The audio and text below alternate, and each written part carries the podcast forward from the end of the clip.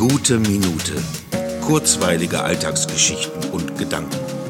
Mein Name ist Matthias Hecht und jetzt geht's auch schon los.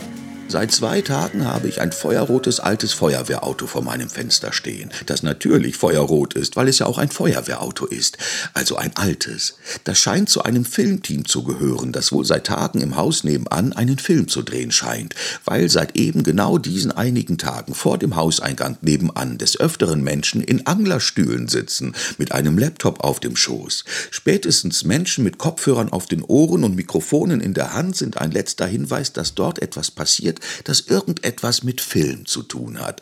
Das ist schon schön ungewöhnlich in meiner Straße. Aber zurück zu dem feuerroten Feuerwehrauto vor meinem Fenster. Durch die herrlich scheinende Sonne, die auf die rote Karosserie strahlt, reflektiert es in mein Zimmer hinein und taucht die weißen Wände in ein warmes, angenehmes Rot, so dass es zu einer Uhrzeit wie dieser fast so aussieht, als würde in meinem Zimmer die Sonne untergehen.